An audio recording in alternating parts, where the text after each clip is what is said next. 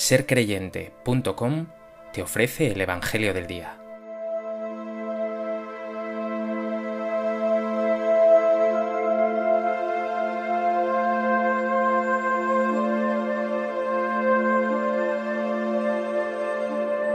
Del Evangelio de Juan. En aquel tiempo, cuando la gente vio que ni Jesús ni sus discípulos estaban allí, se embarcaron y fueron a Cafarnaún en busca de Jesús. Al encontrarlo en la otra orilla del lago le preguntaron, Maestro, ¿cuándo has venido aquí? Jesús les contestó, En verdad, en verdad os digo, me buscáis no porque habéis visto signos, sino porque comisteis pan hasta saciaros. Trabajad no por el alimento que perece, sino por el alimento que perdura para la vida eterna, el que os dará el Hijo del Hombre, pues a éste lo ha sellado el Padre Dios. Ellos le preguntaron, ¿Y qué tenemos que hacer para realizar las obras de Dios? Respondió Jesús, La obra de Dios es esta, que creáis en el que Él ha enviado. El gentío dijo a Jesús, ¿Y qué signo haces tú para que veamos y creamos en ti?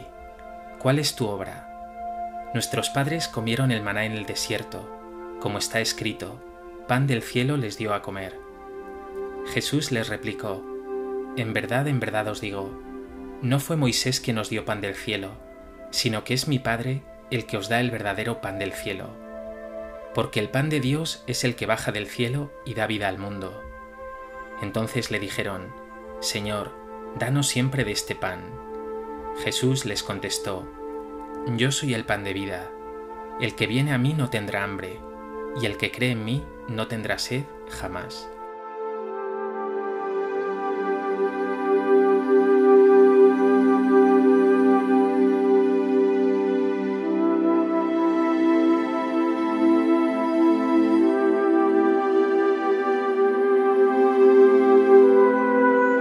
Poco antes del texto que nos ofrece el Evangelio de hoy, Jesús ha realizado un milagro increíble, la multiplicación de los panes y los peces. La gente ha quedado admirada, la multitud busca a Jesús, le necesita.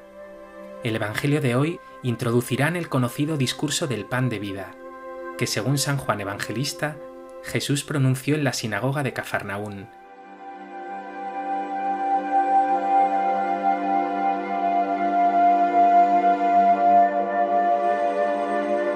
A propósito de este texto del Evangelio de Juan, me gustaría compartir contigo tres reflexiones. En primer lugar, quiero poner la mirada en el centro del texto, estas palabras de Jesús. Me buscáis no porque habéis visto signos, sino porque comisteis pan hasta saciaros. Es un duro reproche, esa incomprensión por parte de la gente, y particularmente de las autoridades judías, acompaña a Jesús a lo largo de su ministerio sus propios discípulos se quedan siempre en la superficie de lo que el Señor dice y hace. Ahora es la gente la que busca Jesús porque ha dado a comer a una gran multitud, pero son incapaces de ver el sentido profundo de ese hecho, la salvación que Dios ofrece en Cristo y que llena el corazón. Justo a continuación dice Jesús, Trabajad no por el alimento que perece, sino por el alimento que perdura para la vida eterna esa pobre gente busca a Jesús porque ha llenado su estómago de pan y pescado. Seguramente esperan también que pueda ser ese Mesías Rey que les liberará de sus yugos. Los impuestos, los romanos, la pobreza, su miseria. Jesús quiere sin embargo llevarlos más allá. El alimento que no perece, es decir, que nadie te puede robar, es otro. La fe, el sentido, la fortaleza, el ánimo, la esperanza, la fraternidad, la vida eterna. Pero ¿quién puede darnos esto?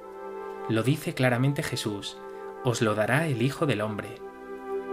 Piensa cuántas personas que viven en la abundancia de comida, de bienestar, incluso de fans, de followers, viven sin embargo en la apatía, el vacío e incluso la depresión. Y por el contrario, cuántas personas humildes, insignificantes para el mundo, tienen una riqueza inmensa en Cristo, que las sostiene con su apoyo, su providencia y la vida eterna que les será dada un día en plenitud. Pregúntate tú, ¿de qué alimentas tu vida? ¿De cosas muy superfluas, muy de aquí abajo, que te dejan vacío? o del alimento de Dios que es siempre fe, fraternidad, solidaridad, esperanza.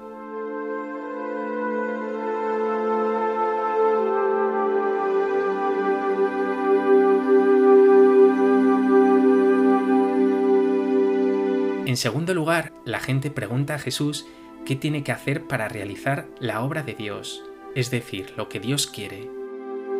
Los maestros judíos tenían al pueblo acostumbrado a que para hacer lo que Dios quiere, para salvarse, tenían que llenar su existencia de oraciones, ayunos, limosnas, ritos, purificaciones, sacrificios, diezmos.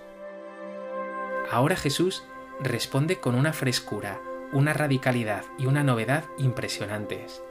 La obra de Dios es esta, que creáis en el que Él ha enviado. Lo que Dios espera de ti no es que hagas muchísimas cosas, que seas un gran cumplidor, sino que creas en Jesús. Y creer en Él, ya lo he dicho muchas veces, no es solo aceptar unos artículos o celebrar unos ritos, sino tener una relación intensa, personal con Él, encontrarte con Él, amarle a Él, dejarte amar por Él. Y por supuesto, vivir como Él, tener su misma hambre de justicia y de paz, amar como Él a tus hermanos. Esta es la obra de Dios. ¿Tienes claro que vivir la fe es vivir con Jesús y como Jesús?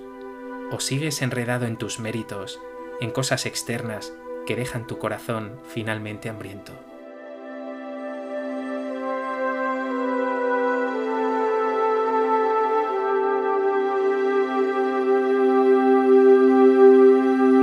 En tercer lugar, la gente pide a Jesús un signo para creer en él.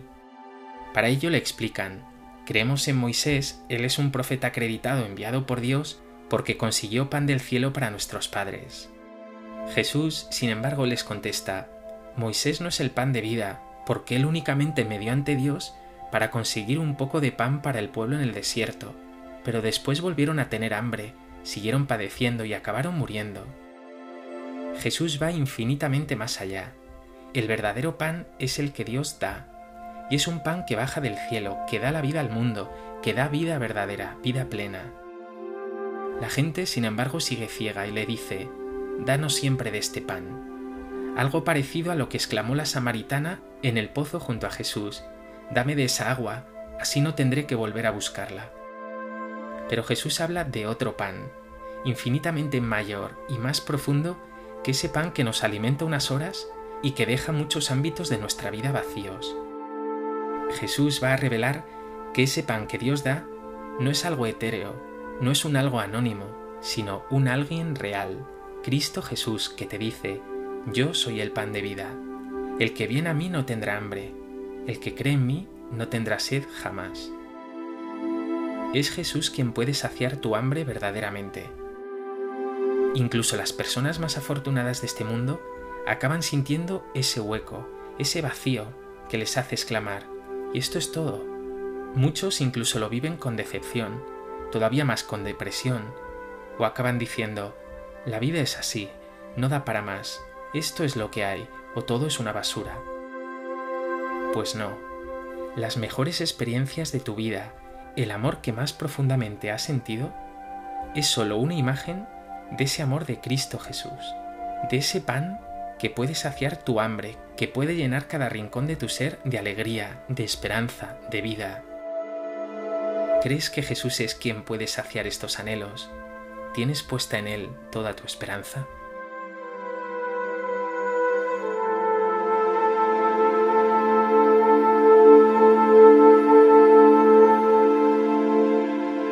Pues que este Evangelio te lleve a tener una relación cada vez más íntima con Cristo Jesús, el pan de vida, ese que puede saciar toda hambre, toda sed que hay en ti.